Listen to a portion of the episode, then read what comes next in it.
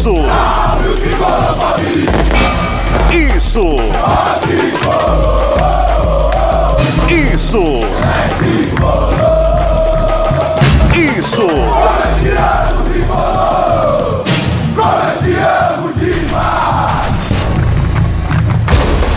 Isso é São Paulo!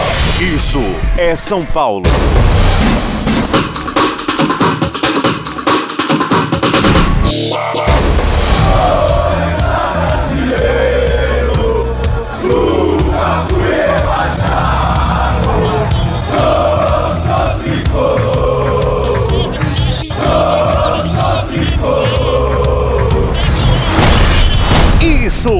São Paulo! Chegamos! Começa agora mais uma edição do IESP, o podcast do Isso é São Paulo. Meu nome é Bruno Grossi e hoje, orgulhosamente, apresento, com mais uma vez a assinatura de Felipe Lucena, o episódio Cavadinha, edição número 19 do IESP, chegando com tudo pro mata-mata do Paulistão o São Paulo classificado enfrenta o Mirassol nesta quarta-feira, dia 29 de julho, às 19 horas no Morumbi. E aqui, junto com o próprio Felipe Lucena, Ivan Drago e Eduardo Afonso, a gente vai discutir tudo sobre o São Paulo, quem chega bem, quem chega mal, como está o Mirassol depois da paralisação do futebol, era um time sensação, agora nem tanto. Enfim, antes disso, lembrando que este podcast pode ser conferido por você ouvinte no Spotify, no Deezer, no Apple Music e no Castbox. E que a gente tá no Twitter e no Instagram, no arroba IESPOficial. E no YouTube também, IESP Oficial, IESP, Isso é São Paulo. Dá para procurar de todos os jeitos. O importante é você se inscrever no canal, ativar o sininho para receber as notificações, deixar seu like, seu comentário e tem o nosso site www.issoespfc.com.br. Chega de ladainha de ficha técnica e bora para esse debate sobre como o São Paulo chega para essas para essa para essas quartas de final, né? Difícil falar. Um jogo só, eliminatório, perdeu tá fora, ganhou tá dentro. Como chega o São Paulo, meus caros? Olá a todos, sejam todos bem-vindos a este episódio cavador. Felipe Lucena, prioridade é, é sua por ter assinado mais uma vez o, o nome do podcast. É, você me deu os créditos, mas tem que explicar, né? Que o, a relação com a cavadinha, porque Meu o Gonzalo Deus. Carneiro era o número 19. E, inclusive, veio muito bem a calhar, porque o Gonzalo Carneiro foi inscrito no Campeonato Paulista, a única novidade do São Paulo aí para as quartas de final. Podiam ter feito quatro é, trocas né, na relação principal. O São Paulo fez só uma, que já era esperada, a gente já tinha avisado é, aqui no IESP, nos podcasts, nas lives. O Galeano paraguaio, que é da base do sub-20, estava inscrito na lista principal porque não tem o tempo de clube necessário para entrar na lista da base, que é ilimitada. E aí o Gonzalo entra no lugar dele, ele nunca foi promovido ao elenco principal, o Gonzalo está treinando lá desde a volta das atividades, é mais uma opção aí para o Fernando Diniz. Já respondendo a sua pergunta, acho que o São Paulo acertou em cheio no planejamento que fez para esse pós-paralisação, né? Usou os titulares contra o Red Bull, apesar da derrota, já deu para recuperar um pouquinho do ritmo, já deu para ver que a ideia de jogo se mantém. Descansou todo mundo no jogo contra o Guarani, jogou sério contra o Guarani, começou a dar indícios de recuperação de jogadores que podem ser muito importantes, que a gente deve falar aqui ao longo desse episódio, e agora teve treinos, segunda e terça-feira, treinos táticos, para essa partida contra o Mirassol. Se os jogadores tivessem, se os titulares tivessem jogado na Vila Belmiro no domingo, perderiam a segunda-feira fazendo atividades regenerativas. Então, o Diniz é, soube manejar muito bem o seu elenco. Vamos ver o resultado disso em campo. Eduardo Afonso já ergueu o dedinho aqui, já ganha poder de fala. Tudo bem, gente? Como é que tá? Gorosito, tudo bem? Lucena? Tudo em pé. Drago, hoje me parece mais bem-humorado, né? Só pela fisionomia que eu vejo, vejo um Ivan Drago bem melhor do que do último podcast. Não aposto nisso. Não, né? Mais ou menos, mas, né? É, a gente sempre tenta, né, Ivan? Que você tenha um dia bem humorado aqui. Ele evoluiu para é... chucrute. É, é, boa, boa. Repolinho para chucrute, boa. É, Meu Deus! Go gostei do que vi do São Paulo. É, não esperava, inclusive. Até queimei um pouco minha língua, né? Porque alguns jogadores que tinham entrado de maneira bizarra no jogo anterior, como Paulinho Boia e Everton, eu não sei se, não sei se o gol recupera totalmente o jogador. Foi até uma das perguntas que eu encaminhei para o Diniz, né? Não sei se o gol recupera. Tipo assim, fez o gol, ele está recuperado. Mas é óbvio que ao marcar gol, o jogador ganha confiança. Então a expectativa é que esses gols que foram marcados por eles, o Everton nem acho que fez uma. Aliás, para mim foi do, dos jogadores titulares o que teve a atuação mais apagada, o Everton. Mas assim, talvez ele precisasse de um gol, de um momento como esse, para poder recuperar o que a gente sabe que ele já deu ao São Paulo em outros momentos. Poucos, mas deu. E o Paulinho Boia fez um golaço. Sou obrigado aqui a vestir a farda da humildade, bater palmas para Paulinho Boia, que inclusive já encaminhou com esse gol uma renovação contratual com o São Paulo. Veja como o gol acaba sendo importante num contexto geral. Mas ainda acho que terá que remar muito para brigar por uma posição no time principal. Não acredito tem sido utilizado, acho legal o que o Fernando Diniz está fazendo, dando oportunidade. Eu achava que ele seria uma das últimas opções de ataque e ele mostrou. E mesmo o Elinho, que fez o outro gol, e eu acho que fez uma boa partida, o Elinho, como poucas vezes ele fez com a camisa do time principal, mesmo o Elinho pode, com esse gol, começar a se firmar, começar a ganhar mais confiança.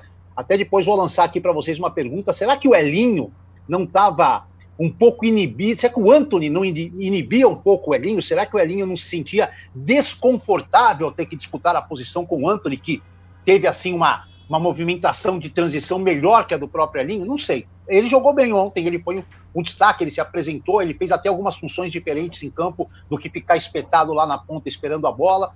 Enfim, então queimei um pouco a língua em relação a esses jogadores, reconheço, mas quero ver outros jogos destes e de outros jogadores para que eu possa falar, realmente esses jogadores têm condições de brigar pela camisa titular. E ontem ficou caracterizado que, apesar da minha bandeira em defesa de Santiago Trellis, se ele não entrou naquele jogo, ele não entrará mais. É um jogador que está só compondo mesmo até que surja uma negociação. Eu achava assim que era o típico jogo que ele podia pelo menos dar uma chance para ver o Trellis. Ele, em cinco substituições, não colocou o Trellis. Então, realmente, a minha bandeira será tirada do mastro hoje a favor do Santiago. O Edu, no nosso último podcast você deu uma cornetada no Paulinho, você falou que o Paulinho Boia deu um chute de Paulinho Boia no jogo Paulinho contra o Red Bull. Boia. E aí eu te pergunto, esse gol que ele fez contra o Guarani foi um chute de quem? Foi um estilo quem esse chutaço aí que ele deu?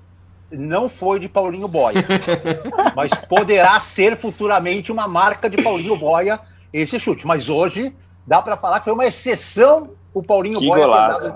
um chute. É, foi um golaço, realmente. Também acho que assim, também fez o gol, se movimentou, mas não fez muito. É que gol ajuda demais, cara. Gol cresce o jogador diante da torcida. Não tem jeito. Gol cresce o jogador diante da torcida. E a gente tem que reconhecer isso. Mas eu quero esperar um pouquinho mais. Ivan, pronto, sua vez, pode falar. Saiu que do é? castigo. É, que dá, é? Dá seu, seu cumprimento ao ouvinte, essa falta de educação. Bom, um abraço a todos. Agora falando sério, é, eu não vou falar muito sobre a partida de ontem, porque vários aspectos é, são colocados em consideração, né?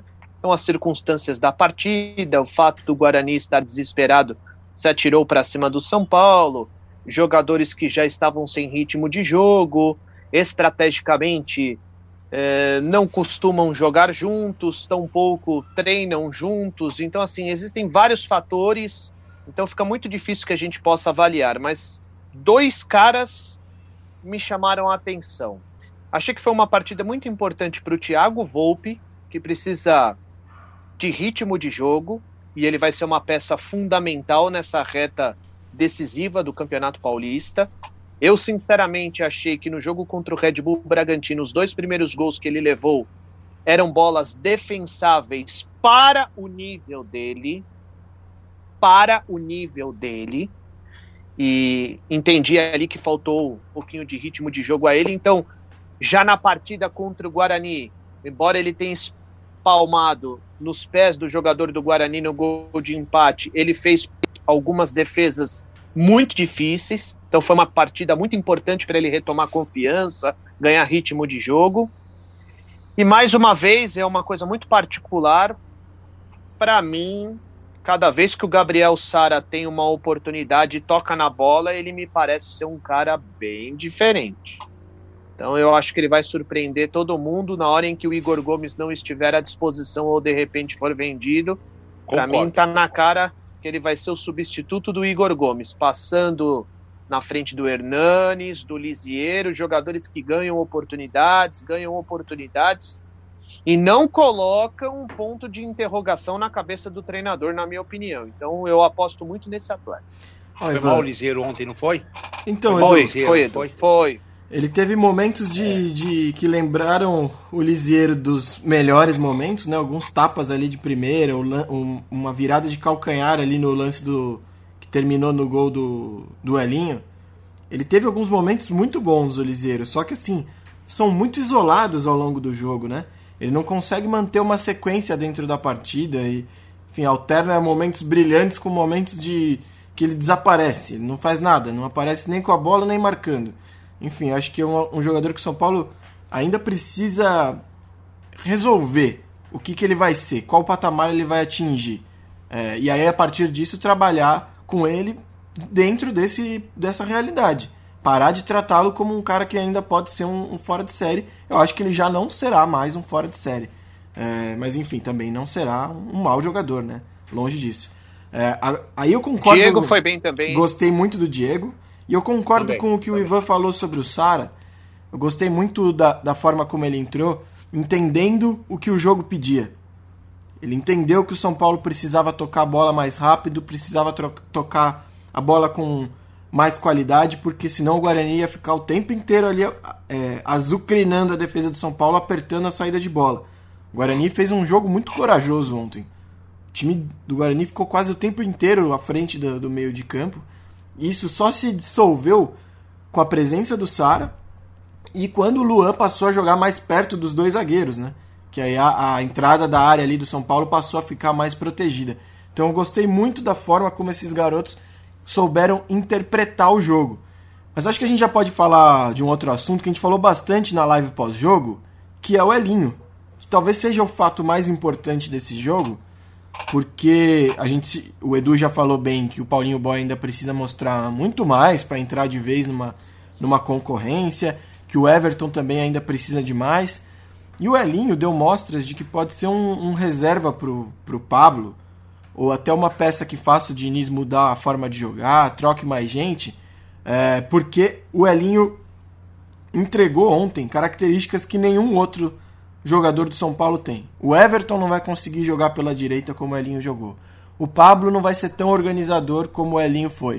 O Paulinho Boia não tem a qualidade técnica que o Elinho tem. Isso significa que o Elinho já tem que ser titular no próximo jogo? Não. Longe disso, ainda precisa provar também. Mas achei que ele mostrou algumas virtudes, algumas características que dão ao Diniz uma abertura, uma clareada no horizonte. Não sei se vocês concordam. Eu concordo. Eu acho que o São Paulo, até escrevi isso na, na minha análise do jogo no lance. É, os três jogadores que marcaram os gols têm uma característica que faz falta na formação titular, que é a velocidade. Acho que o São Paulo vira e mexe, né, e ainda mais depois da, da paralisação longa uh, de quatro meses sem futebol, acho que isso vai se acentuar. O time sente falta de velocidade de jogadores que, que consigam acelerar o jogo Everton, Paulinho Boia e Elinho têm a velocidade como é, a sua principal característica e por isso eu considero que foi muito importante que eles tenham marcado gols começado a recuperar a confiança, até porque todos eles vinham de um longo período sem marcar, né? Só que agora eles já colocam uma outra, uma outra questão. Eles marcaram gol em 2020, coisa que o Vitor Bueno, por exemplo, ainda não fez. É um jogador que a gente sempre elogia aqui, eu sempre defendo, acho que tem que ser titular mas voltou mal, jogou mal contra o Red Bull Bragantino e de repente pode ser ameaçado também nessa condição de titular. Ainda não marcou gols em 2020, né? Para a própria reserva do Pablo, por uma característica de, de mais velocidade, de mais jogo de fundo, pode ser que o Elinho seja uma opção. Enfim, acho que esse jogo contra o Guarani foi bom por isso. Né? O Elinho, como a gente comentou também na live, ele tem características que sempre o colocaram na frente do Anthony, na base, e que podem fazer diferença se ele tiver com confiança. Ele chuta muito bem, né? Ele tem um chute raro no elenco do São Paulo. É difícil você ver um outro jogador que tem essa capacidade de finalização que o Elinho tem. E ele também não é tão franzino, né? Embora ele seja magrinho, ele consegue ganhar disputas no corpo. Então, com confiança, acho que ainda dá para apostar no Elinho, né, nesse jogo sem público. Acho que aquele burburinho da torcida que já estava incomodando, já estava mexendo com a cabeça do menino, não vai existir, pode ser um outro fator positivo para ele. Vamos ver se o Diniz consegue recuperá-lo. E agora tem o Gonzalo também, né? Vamos colocar ele na conta aí que de repente pode aparecer aí nos mata-matas, né? E você, você gosta do futebol do Gonzalo, né? Não, não gosto. Acho um jogador extremamente comum. É, eu não sou um fã do futebol dele, acho um jogador comum. Tem muita força física, talvez jogando pelo lado esquerdo do campo possa agregar em alguma coisa, mas não vejo assim com muitos recursos técnicos para poder jogar no São Paulo. É, eu concordo com tudo isso, sabe? Eu não sou um cara que simplesmente é, acho que o Elinho tem que ser emprestado e, e, e, não precisa fazer parte dos planos. Acho que ele pode ser útil, mas eu eu vou mais na linha do Eduardo Afonso. Tá, quando é que vai começar esse futebol? Ontem ele mostrou um pouquinho, mas ainda assim teve uma hora lá que ele se livrou da marcação. Ele poderia ter habilitado dois jogadores para o São Paulo ampliar o marcador e ele simplesmente tentou resolver tudo sozinho, jogou nas mãos do goleiro. Então, assim. Ah, mas aí faz parte, não, né, Ivan? Não, não, eu concordo. do não, cara, sim. Perfeito, perfeito. Não é, não é. Eu não, eu não estou aqui condenando, sabe? Mas ele, ele, ele, ele poderia ter já aparecido um pouco mais e errou na tomada de decisão, entendeu? Por ser jovem, isso faz parte do amadurecimento dele, enfim, eu não. Eu acho que ele pode ser útil, mas eu não acho que nesse momento ele seja um atleta para colocar um ponto de interrogação na cabeça do treinador ou a, ameaçar a titularidade de alguém hoje. É. E, e lembrando que, lembrando que, para mim é uma situação mais confortável para esses jogadores. É por isso que eu sou um, um pouco exigente com eles, com esses jogadores considerados reservas. Eles estão entrando em uma equipe estrategicamente, taticamente já montada, com um trabalho quase que consolidado como ideia de jogo, ela precisa ser aprimorada, é muito mais fácil para esses caras se desenvolverem. Então eu acho que eles precisam mostrar mais. Mas enfim, eu vamos ver se eles se desenvolvem. Ivan, você tem, você tem razão, só, só um detalhe, mas assim, é, eu acho que já é um primeiro passo, entendeu? Não tô aqui querendo sal, salvaguardar o Elinho e falar, nossa, o cara virou o gênio do, do, sábado para. Mas assim, talvez o cara agora sim possa ter começar a ter mais chance, ter mais confiança. Veja que ele se, ele se enquadra e fala assim: pô, eu sou o primeiro substituto do Pablo se acontecer alguma coisa. Então, pô, eu preciso mostrar futebol. E acho que é isso. Eu vou falar uma coisa aqui que eu não acho hoje que o São Paulo tenha um 12 jogador como o Pablo era quando o Anthony era titular da equipe, certo? São Paulo não tem esse 12 jogador. Eu parei para pensar em todas as posições. Sabe quem, para mim, de fato ameaça o titular? O Igor, Igor Vinícius. Vinícius. Que não, que não foi tão bem ontem como se esperava ofensivamente Sim, falando. Esperava mais. Foi, foi tímido. Foi tímido ofensivamente ontem. Não comprometeu, mas foi tímido. Ô Ivan, eu só queria completar no que o Edu tava falando, que, que assim, é import... o, o recuperar o Elinho como esse gol mostrou, e mais do que o gol, a forma como ele jogou, achei muito interessante a iniciativa dele. Passou pelo campo inteiro, foi buscar a bola na defesa, na direita, na esquerda.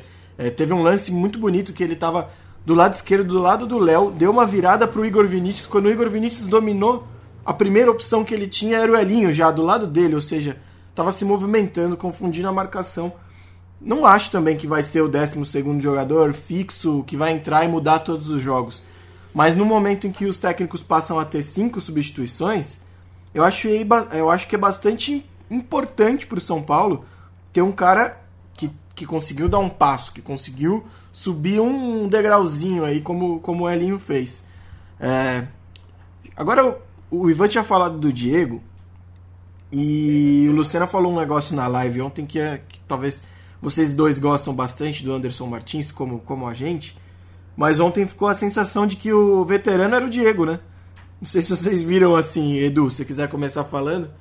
Com certeza sim. É, é, eu achei o Anderson um pouco inseguro pelo que a gente espera dele, mas também quero sem esperar um pouco também, porque assim, cara não joga. Se, se os titulares estavam sem ritmo de jogo, o Anderson você coloca, você meio que Perfeito. multiplica isso. Mais velho, mais tempo. Então, pesado. Então, mais velho, mais pesado, mais idade, enfim. E assim, acho que deu é, o, o, Diego, o, a, a, grande participação do Diego, além da naturalidade com que ele se colocou como zagueiro, sem sentir a idade, sem sentir o jogo, embora não fosse de um tamanho enorme, mas um jogo importante, um, um teste, né?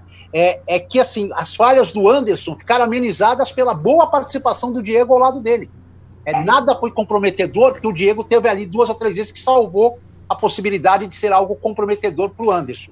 Mas também, assim, não dá para a gente julgar o Anderson por um jogo depois de. Acho que ele tinha jogado uma partida só esse ano, é, foi a segunda partida. É. É, claramente é um jogador que, para ficar no São Paulo, é, é, neste momento que ele atingiu da carreira dele, ele tem duas opções. Ele quer uma segurança de estar num time, estar num time que vai disputar títulos, em que ele não será o titular, e aí ele terá que reduzir a sua, a sua pedida salarial, mas terá a segurança de estar num time desse, ou a vaidade de tipo achar que ainda pode ser titular de um time é, parecido, talvez um time do Rio, onde ele tem um bom prestígio, mas que ele não vai ter a certeza de nada, nem de título, às vezes nem de receber também, tudo mais. Então, é um cara que vai ter que usar agora a experiência dele é, de futebol para decidir a vida dele fora de campo. Eu, particularmente, se fosse São Paulo, faria um esforço sem gastar nada além, até tentando diminuir, para ter um zagueiro desse como reserva. Eu acho que é um cara que pode contribuir em momentos importantes, mas também não dá para fazer loucura ficar com um cara que vai jogar 10 partidas pagando salário de titular. Eu acho que isso cabe bom senso de Anderson e bom senso de São Paulo a partir do final do ano. Eu acho que ele já começa a entrar naquela coisa de travar a ascensão do, dos meninos da base, sabe? Perfeito. Eu acho que com Anderson, com Anderson Martins no elenco, e é um jogador que, ao que consta, tem um salário, um patamar de um titular, né? Até deve ganhar, se não ganha mais, deve ganhar igual o Arboleda e o Bruno, que são titulares absolutos. É... Quando um dos dois não está jogando, o técnico meio que automaticamente olha e, e, pensa no Anderson. Mas eu acho que aos poucos e até o fim dessa temporada, é, essa ordem tende a se inverter, porque eu boto muita fé no Diego. Vocês viram ontem, ele teve uma chance como zagueiro é, como titular que ele não tinha é, tido ainda como profissional e ele foi muito bem, respondeu bem. Acho que ele vai é, evoluir a partir de agora e virar o reserva imediato e ter o Valse ainda. Então são dois jogadores da base e que o Rodrigo estão agora, crescendo. Né? E o Rodrigo voltando do Portimonense, não sabemos se o São Paulo vai emprestá-lo novamente ou se vai inseri-lo ao elenco. Possivelmente vai inseri-lo ao elenco, né? Porque é interessante ter uma opção a mais né, para essa maratona de jogos que se avizinha. Então são jovens querendo evoluir. Só essa partida do Diego de, de domingo me lembrou muito uma partida do Rodrigo contra o São Bento, a única partida dele no profissional. Ele também jogou Pacaembu. muito bem. Se mostrou sério, se mostrou firme. Ele, ele pegou um jogo Sim. muito difícil naquele dia que ele estava marcando o Alexandre, pô. Por mais que Sim. já não esteja na, na melhor forma física, é um centroavante malandro e tal. Tá bem e mesmo. Ele, e ele se virou bem ali, saída de bola boa. É, e o São Paulo fez bem em emprestá-lo. Ele começou jogando bastante no Portimonense. No comecinho ele jogou bastante. E depois teve menos chance nessa, nessa segunda metade de temporada. Talvez essa passagem pela Europa faça com que o São Paulo, inclusive, consiga vendê-lo e, faz, e fazer um dinheirinho aí. Pode ser também. Mas, Esse enfim, é um jogador que se voltar é interessante também, não, não compromete não o Rodrigo ele não foi emprestado porque não estava correspondendo nos treinos. Ele foi emprestado justamente porque tinha jogadores na frente dele travando a ascensão dele. Sim. Ele não conseguia jogar com frequência. Ele jogava só nessas ocasiões que todo mundo era poupado. E aí o São Paulo avaliou que não era interessante para o garoto ficar um ano, um ano e meio sem jogar praticamente, esperando uma brecha para jogar com o time reserva. E o Diego, ele tudo bem, subiu depois, ele já está quase nesse patamar aí. Ele dificilmente ele consegue jogar. Ele já está no profissional desde janeiro, mas desde o meio do ano passado, mais ou menos, que ele treina com alguma frequência. Ele jogou três partidas até agora, duas como titular, uma de lateral direito. Só ontem, né? Só no domingo que ele foi ter a primeira oportunidade como zagueiro mesmo, na posição que ele vai se fixar, porque ele também joga de volante. Então, é, não acho que o São Paulo tem que liberar o Anderson Martins agora, porque é um cara que está adaptado, o Diniz gosta, é um cara que dá para confiar, apesar dos erros do fim de semana. Mas para o ano que vem eu já pensaria bastante, já daria uma moral maior para os garotos, porque eles estão pedindo passagem, se bem que a gente não sabe também se não vão vender o Valse quando ele é, voltar, é né? Se, se, o próprio Diego daí se jogar bem, não vai ter que ser vendido. Mas assim, falando de futebol especificamente, eu acho que eles vão pedir passagem e vão tornar assim desnecessário um esforço para ficar com o Anderson. Se ficarem todos esses zagueiros que você citou, se, se não saírem, Valse, Diego, Rodrigo e até o, Fasson, o arrependido Fasson, se tivesse esses quatro à disposição, você, o Fasson está inscrito no Paulista, né? Sim. É, você sim, aí não tem por que você ficar com, com o Anderson, você teria um excesso e realmente, agora, eu acho que a, a procura por dinheiro do São Paulo faz com que alguns, ou quase todos desses, dessa lista, entrem dentro daquilo que o São Paulo espera. Não são ídolos ainda, não desagradarão a torcida se forem negociados e poderão render um bom dinheiro. Acho que Mas... todos aí estão mira de, de, de venda do São Paulo, todos, os quatro. Mas assim, até que ponto pode ser importante ter o Anderson Martins jogando pouco no São Paulo? Me refiro ao à entrega esportiva, tá? Porque assim, é um jogador já experiente, pesado, que precisa de ritmo de jogo para estar tá, para tá conseguindo estar em alto nível. É um atleta que vai jogar muito pouco. É, quando for exigido, de que forma vai conseguir atuar? Então, assim, Ivan, eu... cara, pode substituir os dois zagueiros. O Arboleda é sempre uma, uma questão de eliminatórias, está fora por um tempo, tá? Então, não dá para contar 100% com o Arboleda. O Bruno Alves é um jogador que, pelo que vem apresentando nos últimos vai, um ano e oito meses, ou pode ter proposta, ou, ou por que não ter chance na seleção. Eu não sei se ele ainda está pronto para a seleção, mas pode até começar a pensar nisso, se mantiver. Eu acho que assim, sem, quando você tem competições muito equilibradas, como o Brasileirão, como Libertadores, você precisa de um pouco de experiência. Você ter só molecada no banco, você vai Do... pegar um River Plate lá. E outra coisa, ele tá fora de ritmo agora porque ele não joga muito tempo. Quando ele fica no banco treinando diariamente e tudo mais, ele costuma entrar com um ritmo bom, cara. Eu não, não vejo ele dando entregadas numa é. situação normal. É que Teve ele foi um... muito mal ontem. É, é, o melhor momento dele, o melhor momento dele foi com a Aguirre, e mesmo assim foi quando a Aguirre ainda revezava os três. Sim. Quando ele começou a ficar fixado como titular, ele começou a cometer algumas falhas. Justamente por ser mais pesado, ele também não aguenta uma sequência muito larga de jogos, né? Então seria um cara mesmo então... para revezar. Aí, Edu, entra o que você falou, readequar o salário. Mas o quanto será que precisa ser readequado para valer a pena, né? Essa, essa operação. É, isso. É isso, vamos é voltar, isso. vamos voltar à parte técnica, tá? É um cara que se fica muito tempo no banco de reservas perde ritmo de jogo, certo? E talvez não consiga é, substituir os titulares no mesmo nível. Já é difícil porque senão ele se, se tornaria titular. Então ele já não consegue já entregar a mesma coisa. Então é uma questão até óbvia. E um cara que quando é titular também, quando teve a oportunidade de de fato se consolidar como titular, ele também não conseguiu, certo? Ele também não conseguiu. Ele teve os seus problemas. Então, é, e ainda mais pensando no esquema do Diniz, que é uma, é uma tentativa de jogar com linha alta, fazendo com que a equipe troque passes no campo adversário. Quando alguém escapa, esse zagueiro precisa ser veloz.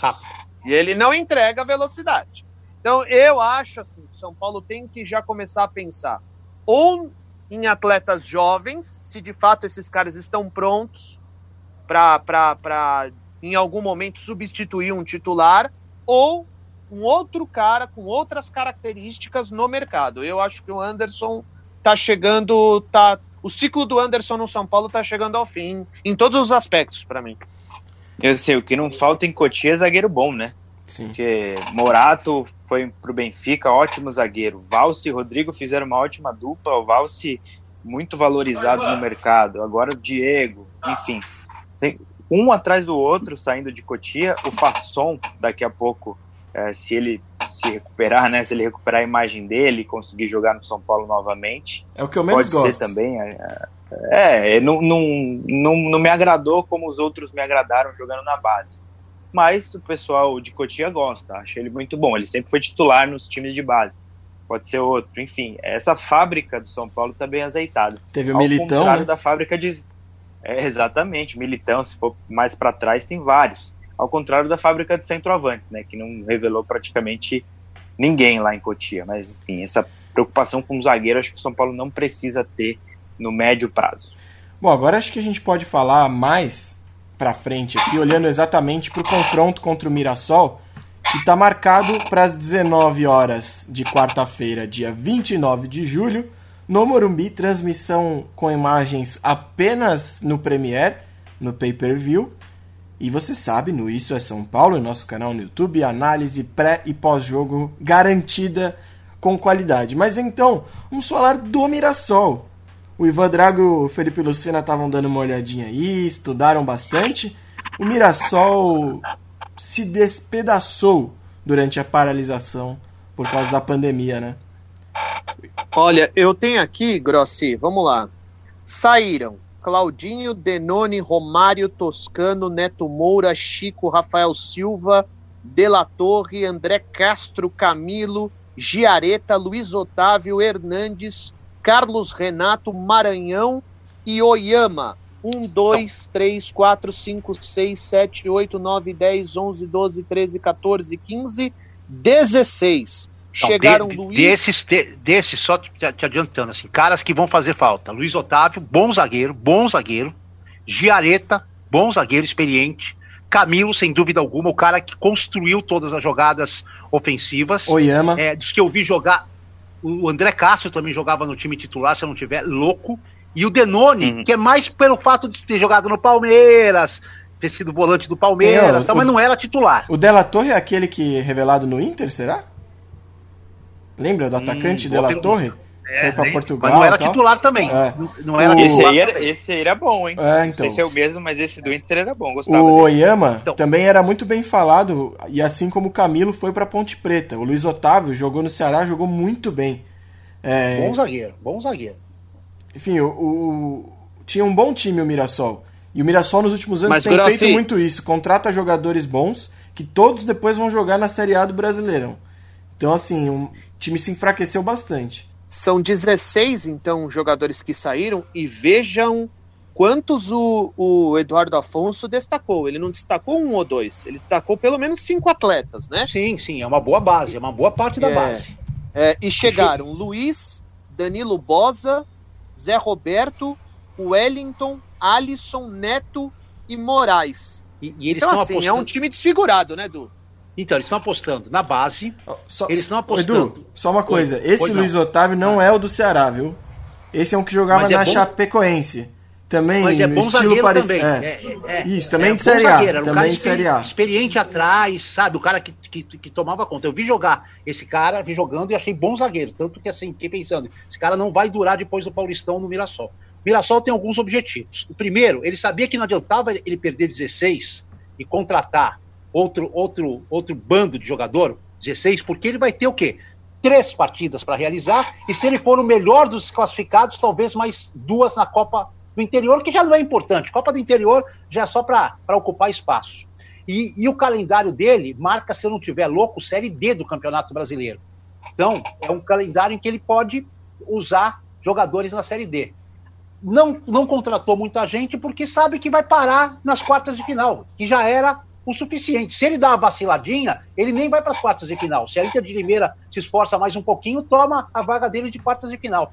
Então, assim, a missão do Mirassol no Campeonato Paulista está cumprida com méritos. Primeiro, não correr risco de rebaixamento, não correu em nenhum momento, como tem acontecido nos últimos anos, pela boa estrutura que tem. Segundo, conseguiu num grupo que não era tão difícil, tinha só um grande favorito, não era um grupo que tem, por exemplo, Santos e Ponte Preta, Corinthians e Red Bull, que você tem dois times já meio cotados para a vaga. Conseguiu se classificar. E não, nem adiantava brigar para ser o primeiro colocado, porque não jogaria em casa, ou jogaria no, no, no Allianz, ou jogaria na Arena, e vai jogar no Morumbi. Então acho que assim, o Mirassol está satisfeito, fez o, o, que tinha que fazer no Campeonato Paulista. Nada além do que deveria fazer e com méritos, é, é a minha opinião. Não fará frente ao São Paulo de maneira nenhuma, nem numa tarde muito, numa noite é... muito ruim do São Paulo.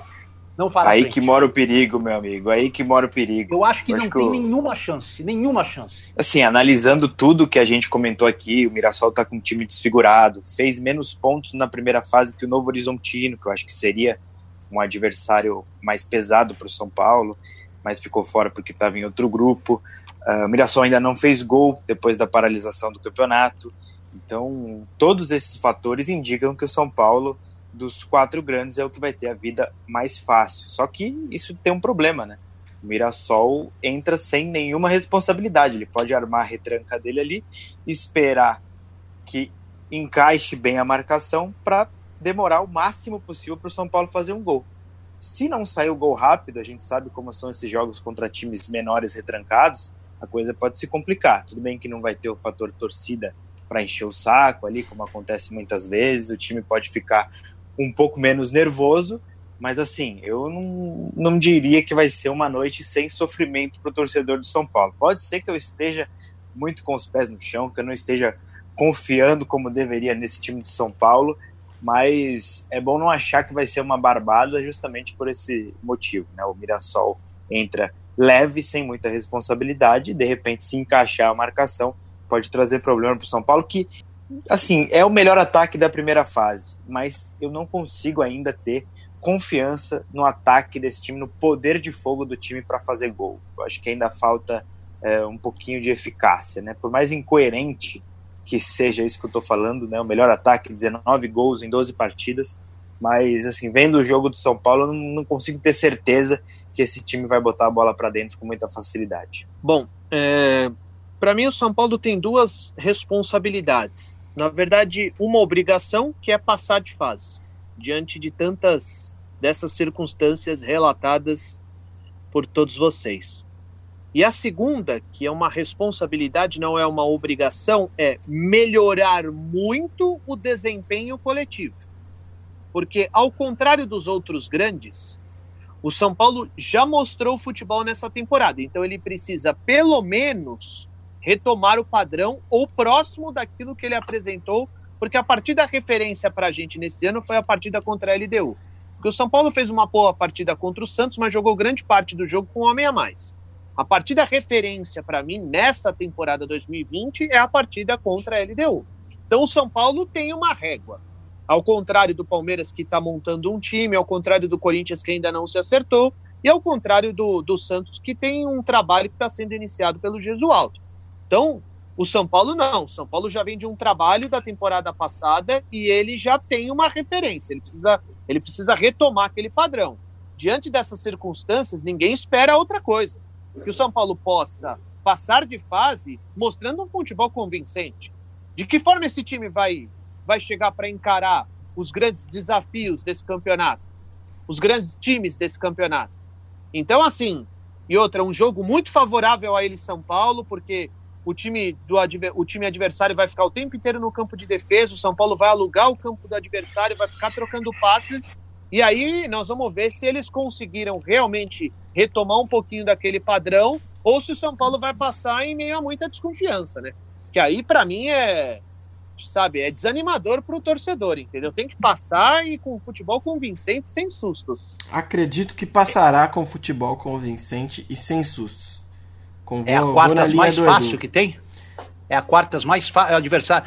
O, o Santo André Bragantino e Ponte Preta estão à frente do Mirassol. Não. Não, o Santo André está na mesma situação que o Mirassol, um time completamente desfigurado. É que, Ivan, Mas tem uma diferença. Eu acho o Mirassol é... os quatro dos quatro mais fraco. O Santo André, apesar de também ter perdido alguns jogadores importantes, faz um jogo teoricamente mais simples, mais rudimentar. É retranca e só.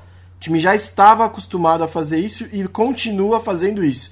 O Mirassol tinha um monte de jogador técnico para fazer um jogo um pouco mais ofensivo. É, a gente já ouviu elogios do, pro técnico Ricardo Catalá, o Pedro Ismania falou na nossa live, é, o Fernando Diniz falou na coletiva do, do fim de semana depois do jogo contra o Guarani.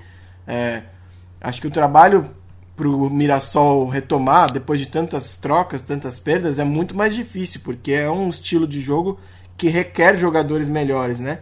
Para o Santo André, uma retranca, o Lucena falou bastante do jogo contra o Santos, por exemplo. Tá, tá com menos é, poder de fogo para contra-atacar do que estava no começo do Paulistão. Mas é uma retranca muito chata, muito chata, muito difícil de passar pela marcação do Santo André. Eles atrasam o jogo, catimbam pra caramba. É um time bem encardido, assim, óbvio. Palmeiras é superior, pode atropelar e a gente tá falando aqui de bobo, mas a tendência é, vendo o que o Palmeiras fez contra times fechados e vendo que o Santo André fez contra os grandes, empatando com o Corinthians, empatando com o Santos e ganhando do São Paulo, eu acho que o Palmeiras vai dar uma sofridinha. O Santos com a Ponte talvez sofra mais porque o Santos está mal. E, porque a, e a Ponte deu uma melhorada nessa parada, conseguiu reforçar o elenco, enfim. Acho que o São Paulo, na teoria, tem sim o caminho mais fácil. por toda a circunstância que envolveu o Mirassol e a gente já falou aqui. Eu acho que não teremos os quatro grandes na semifinal. Ah, eu, eu Você sabe algum lugar aí para apostar dinheiro nisso? Vou apostar. Qual, quais são os que ficam fora? Eu aposto aí no já você quer me, aí você quer me complicar, né? Assim, obviamente, né, que o Red Bull Bragantino é o maior candidato a tirar um dos grandes, porque tá jogando melhor do que todos os grandes nesse momento, né? Até o Fernando Diniz, depois do jogo contra o Guarani, é, deixou ali nas entrelinhas que o Red Bull não respeitou exatamente como deveria a quarentena, voltou com o reflexo mais rápido, né, voltou a treinar um pouquinho antes dos demais, isso na, na, na, visão do Fernando Diniz faz diferença, eu acho também que faz. Então hoje não é só favorito a ganhar do Corinthians, não, é favorito a ganhar o campeonato. Né? Não sei se o maior favorito, mas um grande candidato.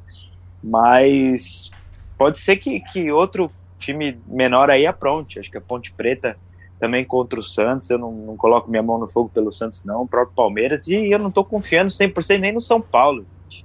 Eu acho que vai ter bastante zebra aí nessa, nessas quartas de final. Rapaz. Eu quero colocar a pimentinha para vocês. Pode colocar aquela tradicional pimenta? Pode. É, o São Paulo não cruza com o Red Bull na semifinal se os dois passarem. Porque o São Paulo continuará ali se o São Paulo passar né? com empate, é, se o São Paulo passar com empate, mas vamos imaginar que o Red Bull passe com uma vitória e o São Paulo também. É melhor para o São Paulo, a Pimentinha é, é melhor não cruzar com a melhor equipe do campeonato, mesmo ela não sendo uma camisa ainda tradicional, ou é melhor evitar os grandes na semifinal, onde o São Paulo tem tido muitos problemas nos últimos anos, e pegar o Bragantino, que por mais que seja a melhor equipe do campeonato, não é um grande rival do São Paulo? O que, que é melhor ou o que é menos ruim para o São Paulo? Por ser em um jogo só a semifinal, eu acho que pro São Paulo, diante desse histórico recente, pro São Paulo é melhor na semifinal com um jogo único pegar um rival. Acho que o São Paulo vai poder é, lidar melhor com seus traumas em um jogo único. E pra final, é perigoso, mas assim, pra final, por serem dois jogos, acho que aí o Red Bull Bragantino vira mais, menos assustador, porque aí você tem dois jogos, você tem é, a chance de se recuperar, corrigir problemas e tal, e aí a, a questão da, da, da camisa e até da experiência, né? O Red Bull tem muitos jogadores jovens que talvez sintam essa final e que num jogo único talvez entrem totalmente relaxados ali, sem pressão e, e sejam mais perigosos do que numa decisão, né? Mas acho que vai ser difícil para todo grande que se colocar na frente do Red Bull aí vai ser difícil, porque a pressão vai ser grande. Por, apesar de da gente saber que o Red Bull tá melhor, jogando melhor, com um estilo de jogo mais definido e tal, pro torcedor é só um clube empresa que acabou de começar e botou dinheiro num clube que tava mal. Não vai querer saber, vai querer que o time grande atropele, né? Então vai ser bem Não. perigoso para quem enfrentar o Red Bull. Acho que o São Paulo pode ter uma vantagem por ter enfrentado o Red Bull depois da pausa do campeonato, né? Ele, ele, viu de perto como é que é o bicho, como é que ele é feio, mas ele não é tão feio assim também, né? Pô, se você pegar, comparar os elencos, os jogadores do São Paulo é, somados são melhores que os jogadores do Red Bull somados. E aí o Fernando Diniz tem uma base para montar um antídoto para esse time que complicou a vida do São Paulo e os jogadores também mais experientes do São Paulo, mais vencedores, tarimbados, é, poderem jogar melhor do que jogaram na reestreia no Campeonato Paulista. Então pode ser uma vantagem já ter esse conhecimento do adversário. E vamos ver também como o Red Bull vai se comportar num jogo eliminatório, né? Porque assim, é, tudo bem que a camisa não é tão pesada, tudo bem que a responsabilidade está mais pro lado do time grande, no caso o Corinthians, mas é uma decisão, né? Querendo ou não, contra é, grandes jogadores do outro lado. Então, quem garante que esses atletas que estão no Red Bull também não vão sentir isso? Então a gente vai começar a ver a partir das quartas de final realmente se esse Red Bull uh, vem para ser campeão ou só para dar uma incomodadinha. Vou vestir um uniforme antes de você, eu vou vestir um uniforme seu, repolho, vou me transformar num repolho, menos o coração, que eu não consigo fazer o meu coração ser como o seu, por uma questão de preferência de cor. Mas vou, a, uniforme de repolho eu vou vestir, vou falar que eu prefiro que o São Paulo pegue o Red Bull numa semifinal do que qualquer outro grande, a não ser o Santos. O Santos acho que está bem largado. Porque se for Palmeiras ou Corinthians, aí o repolho entra em ação, eu visto esse uniforme e, e dá aquela tremedeira. É, Eduardo, é a, sua, é essa, a sua característica. Essa, essa, essa sua pergunta, ela não faz sentido algum, certo? Por quê? Ela é isso, rapaz? Certo? Ah. Porque é o seguinte, o São Paulo tá com a corda no pescoço. Se, se correr, o bicho pega, se ficar, Ah, o bicho não. come. Ah, Não tem, não tem perdão. Ninguém vai aceitar nada. Ninguém vai aceitar nada. Se perder para o Red Bull Bragantino, perdeu para uma equipe inexpressiva. Ah, mas é clube de Série A, é time de Série A, treinou por muito tempo, não interessa. Perdeu para o. Ah, de novo perdeu para o rival, onde já se viu. Mas que freguesia! Deixou de ser grande, está se apequenando, é vexatório. Não tem como. Não tem como. Então, assim, é pressão de qualquer jeito. Por isso que eu digo: não adianta vencer o Mirassol. É obrigação passar pelo Mirassol e todo mundo estará atento ao desempenho. Como esse time vai chegar na fase decisiva. Porque se chegar novamente capengando, o aspecto emocional entra de novo em cena e o São Paulo se afunda. Não tem como. Para mim, não tem adversário mais ou menos. Vai ter que ganhar o Campeonato Paulista. Evidentemente, vocês me conhecem, eu não sou desses que ah, tem obrigação de ganhar tal. Eu tô, eu tô, eu tô só aqui é, descrevendo o cenário. Não tem tá nada que alivie Você está vestindo a fantasia de Van Drago em cima da de repolho, de novo. Não, não, não, não, Quer? não. Você sabe Quer? disso. Pessimismo você em cima sabe de disso. pessimismo. Você sabe disso. Não tem como. Assim, se perder para o Corinthians é tragédia, se perder É, para o Santos é Se tragédia. perder pro Corinthians se, é tragédia. Se perder é para o tragédia, Palmeiras é tragédia e se perder para o Red Bull Bragantino é tragédia. Ah, o São. Paulo precisa ser campeão de qualquer forma. Isso é- Exatamente. isso- Mas é que sabe o que é curioso? E aí até. Nem, nem deveria, mas enfim, vamos, vamos resgatar isso. Aquele tweet da Independente falando agora que não entregou pro Corinthians cair fora virou obrigação, É. porque antes não era obrigação?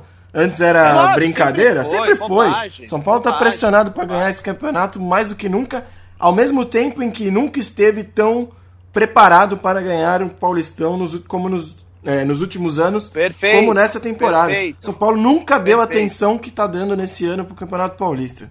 Isso tem e que outra ser coisa, Sobre- é um trabalho, é um trabalho de. Não é um trabalho longo, evidentemente, mas é um trabalho mais longo que os demais. Sim.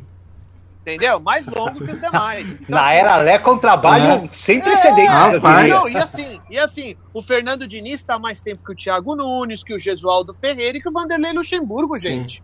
Então, a, a única equipe que pode, que pode se comparar, ou o São Paulo pode ali, é, é o Red Bull Bragantino, porque a base do ano passado trocou o treinador. Mas a base é a mesma do ano passado. Os outros times trocaram bastante. O Santos não, o Santos teve a base do ano passado. É, Mas enfim, mais ou menos, É, mas o- os, os outros grandes mudaram muito o estilo de jogo, né? estilo de o jogo. Palmeiras e o sabe? Corinthians Não, eram na mais verdade, reativos e agora tentam jogar mais pra frente. O Santos era mais de coisa. movimentação, agora é mais de posse, mais lento. E outra coisa, sabe o que pressiona o São Paulo também? No ano passado, por exemplo, o São Paulo passou da primeira fase e foi para a fase aguda da competição capengando, né? Com as, com, com as calças na mão, Cap- né? Capengando. Capengando. Capengando, capengando. A gente sabia que aquilo era uma coisa momentânea e que a qualquer momento ia desmoronar novamente. Não era uma coisa consistente. O São Paulo, do começo desse ano, se mostrava uma equipe pronta para disputar o título. Se vai ganhar ou não, é um outro assunto, mas pronta. O São Paulo está pronto para disputar um título.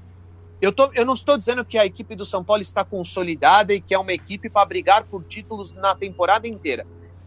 Vendo o cenário no Campeonato Paulista, o contexto no qual o São Paulo está inserido e os rivais da forma como eles estão, o São Paulo está pronto para disputar um título. Então não tem mais desculpa, gente. Ou briga ou não briga. Sim. Vai cair no meio do caminho? No meio do caminho? Ah, Pro parei. Mirassol? Eu- Pro Mirassol? Eu queria fazer uma manifestação rápida sobre esse assunto, né? Sobre essa, essa pressão que a Rápida. torcida colocou em cima do São Paulo. É o seguinte, torcedor do São Paulo, se eu puder dar um conselho para você, torça para o São Paulo e os adversários. Não se preocupa com o São Paulo. São Paulo é grande. Se for para ser campeão de novo, e uma hora o São Paulo vai voltar a ser campeão, vai voltar a ser o que a gente se acostumou a ver, vai passar por cima do Corinthians, vai passar por cima do Palmeiras, do Santos, do Red Bull, do Flamengo, de Tem quem que vier. passar. Se preocupa com o São Paulo, torça pro São Isso. Paulo sem medo dos outros e sem é, tomar medidas, né? Por exemplo, pressionar o time porque o Corinthians está classificado. Não tem problema. Se preocupa com o seu time, o time está trabalhando bem, como o Ivan falou, está preparado. Vamos ver se vai colocar isso em prática e torça para o seu time. Ó, oh, pra gente encerrar aqui, em vez da gente falar palpites, eu quero que vocês, de placar, eu quero que vocês deem um palpite de quem será o protagonista, o herói do jogo na quarta-feira contra o Mirassol. Começa aí, Edu. Comigo? Começa? Isso, então vamos lá. Edu, com você. Vou fazer uma, uma aposta ilógica. Trellis. Vai, Ivan. Vai, fala, fala, fala, Ivan. Brinca, Cafu. Ivan, vai. Miller. Não, aí esses caras. Esses caras todos estivessem jogando seria uma aposta lógica que iriam definir. A minha, a minha aposta ilógica é que vai desencantar Alexandre Pato e será fundamental com dois gols no mínimo e uma assistência para a classificação de São Paulo e todos estarão quinta-feira falando não, é da aposta. atuação de Alexandre Pato. Não é ilógico. Otimista. Não, Ele é tá otimista. É ilógico. Não é ilógica. Por que, Qu que é ilógico? Quantos jogos o Pato definiu desde que chegou? Ah, contra não, o, Santos. O Pato desencantou contra o Oeste, contra o Oeste. Contra a Ponte. Não.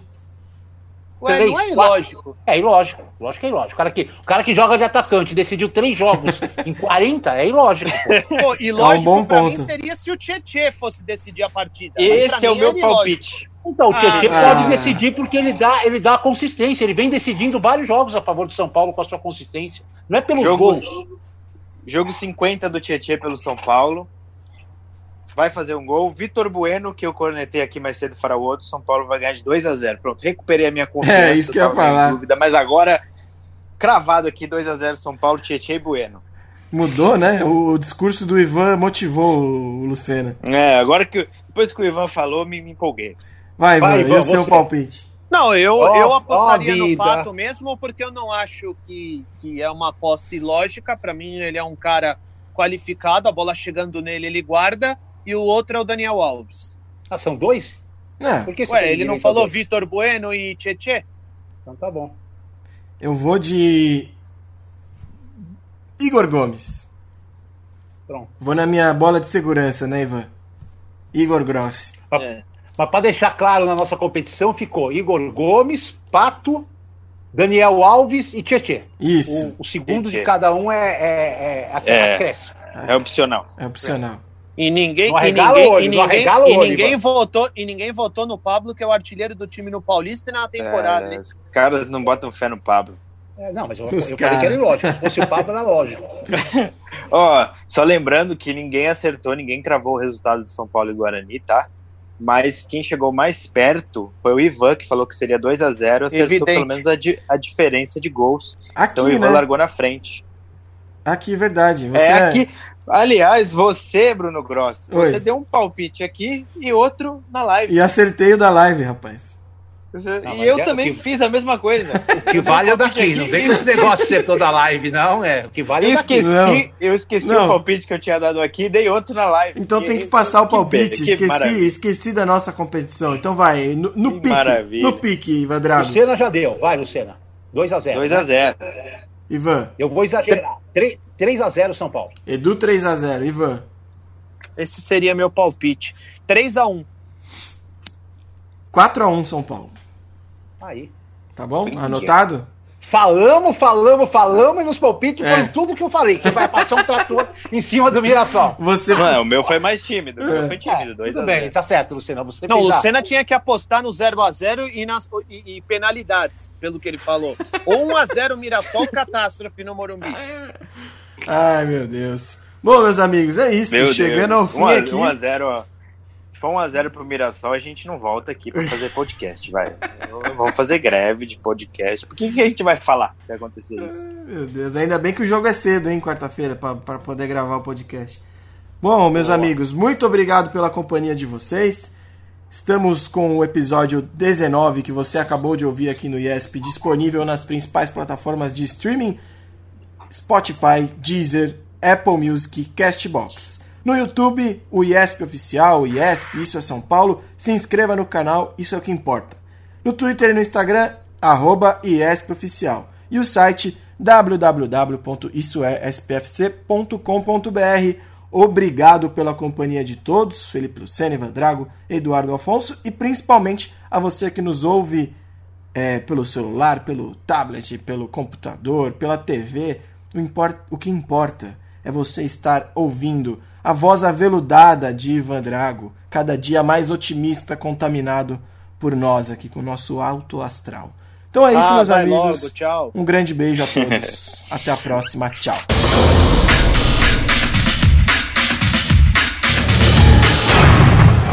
Isso! Isso! Isso!